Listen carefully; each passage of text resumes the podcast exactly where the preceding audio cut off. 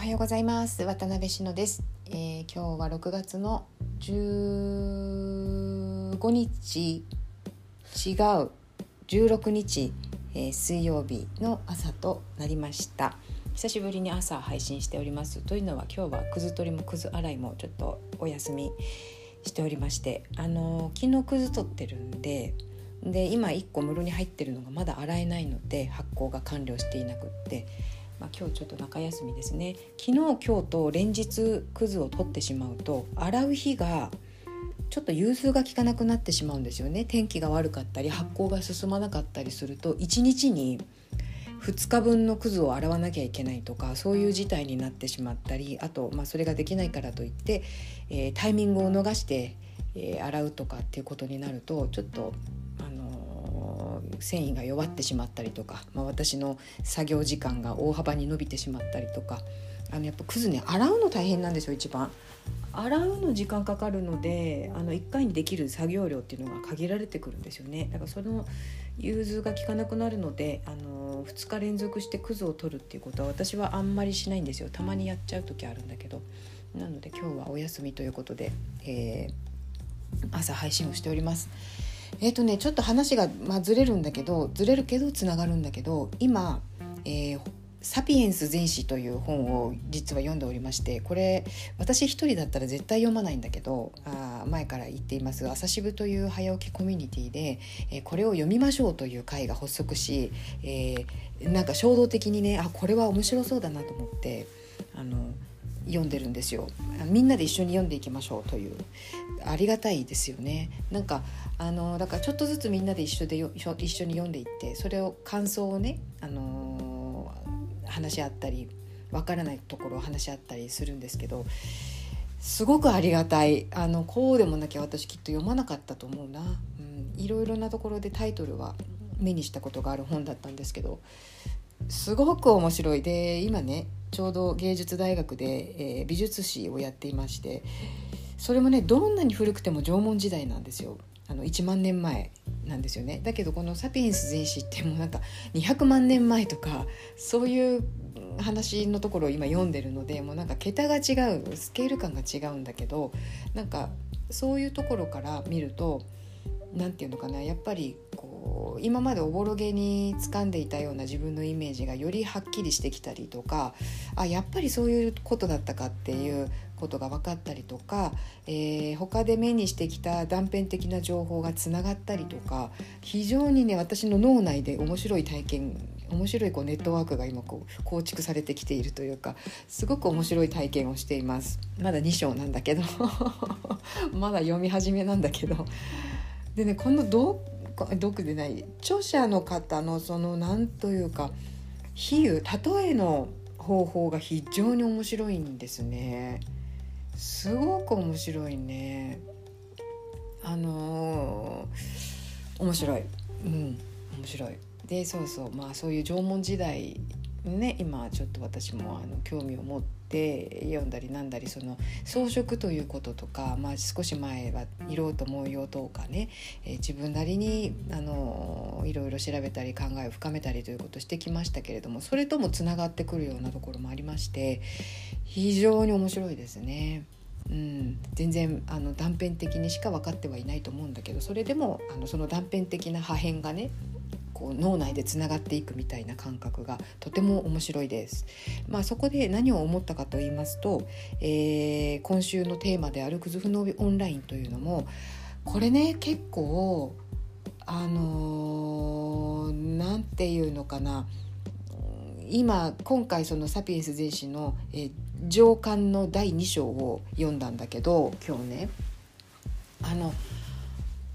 うんとそれに近いあのそこは何が書かれてるかというと人人間というかホモ・サピエンスが言語を獲得したことの、えー、それによる、えーと、変化。変,、まあ、変化？いや言葉が拙いけど変化について書かれてあるんだけどこのねえー、インターネットのネットワークってそれに結構近いんじゃないかなと思っていまして、えーと近くにいる人としかコミュニケーションが取れなかった。でそこから、まあ、手紙だの電話など普及して、えー、それが長らくその時代続きましたけどまあね、200万年とかっていうスケールに比べれば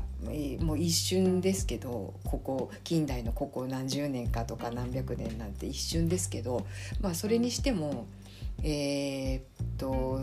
文字を獲得して、えー、それを手紙という手段で遠くの人に届けることができたり、えー、その後電話ができたりで、えー、メールができたりっていうことがありましたけども結構やっぱり最近もともとあった技術だけどそれを、えー、皆さんが使うようになってきたっていうここ最近、まあ、特にコロナを超えてですよね。あの結構その言語を獲得した時に近い変化が今起こってるんじゃないかなって思いました。すごくつながりました。まあすごく何ていうか拙い発想かもしれないけれども私の所詮私の頭なので非常に拙いかもしれないんだけどでもうん遠くの人と、えー、リアルタイムでコミュニケーションが取れてしかもその動いている相手がね相手動いている相手と話ができたりとか、まあ、私などはあ川で洗ってる様子を、えー、ライブ配信して見ていただくことができたりとか、あのー、今まだその技術を私なんかは使い始めたばかりなので本当にやり方としては拙いんだけどうーんなんかそうそうそのホモ・サピエンスが言語を獲得したでそこでね何が書かれてるかという共通幻想を持つことができたっていうことが書かれてあるんだけどいやまさにそうですよね。あのバーチャルなんですよ。だからバーチャルな世界がえーと、バーチャルな世界を共用して共用っていうのは共に用いるね。あのあ共用というか共有か共有してあの一つの物語をみんなで一緒に生きるっていうもう全部が幻想なんだなっていうことを虚構いやそのね サピエンス全史には言語の獲得によって、えー、共通したその虚構を築き上げることができそれによってホモ・サピエンスが今まで、えー、生き延びてきて発展をしながら生き延びてきたっていうことにつなげているんだけどなんかまあ規模としてはね全然小規模だけどそれに近いことやってるなという気がすごくしました。うん、そのクズフノービオンラインでねそうそういや私はねあのもしかするとその科学もほぼ宗教に近いんじゃないかって思っていてあの科学科学ってさいろんなそのエビデンスだとか研究だとか言われてるけどもそのことじ研究自体が何て言うんだろう何かの目的を持って研究してるわけだから、えーとすごく限られた世界の話であるのでそれは必ずしも、えー、真実ではないだろうと私は思ってるんですよね。それを信じたい人が信じてるだけの話なんで、あのほぼ宗教と変わらないよなって思ってたんだけど、うん、お金とかもね共通幻想ですよね。だからあの科学もそれと同じぐらい不確かなものだろうと私は思っていてねなんかその辺も、うん、すごくつながってきて非常に面白い話あの本だなと思っていますし、えー、クズフノーオンラインというものもなんかこうみんなで一つの虚構を作り上げている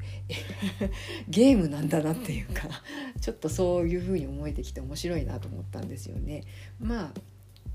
あのー、て言うんだろう何でもそうですけどあまあほら健康話でもねとんでも医療とかいろいろ言われるけど、まあ、そこにさなんかこう人生人生というか人人生というかその人の生活が脅かされるほど高額な、えー、お金を支払うとかそういうことでもない限り私はねなんか信じるが勝ちっていうかあの信じてその本人が幸せになってもしもっと言えば健康になれるんだったらとんでも医療だろうが何だろうが何でもいいと思っててあのこの世のもの全ては全部そうなんだっていう結論です。ただただ目の前にあるものっていやそれももしかしたら虚構なのかもしれないけど物理学の世界から言ったらだってほら観察した時点でそのものが存在してしまうっていうことってあるでしょ？だから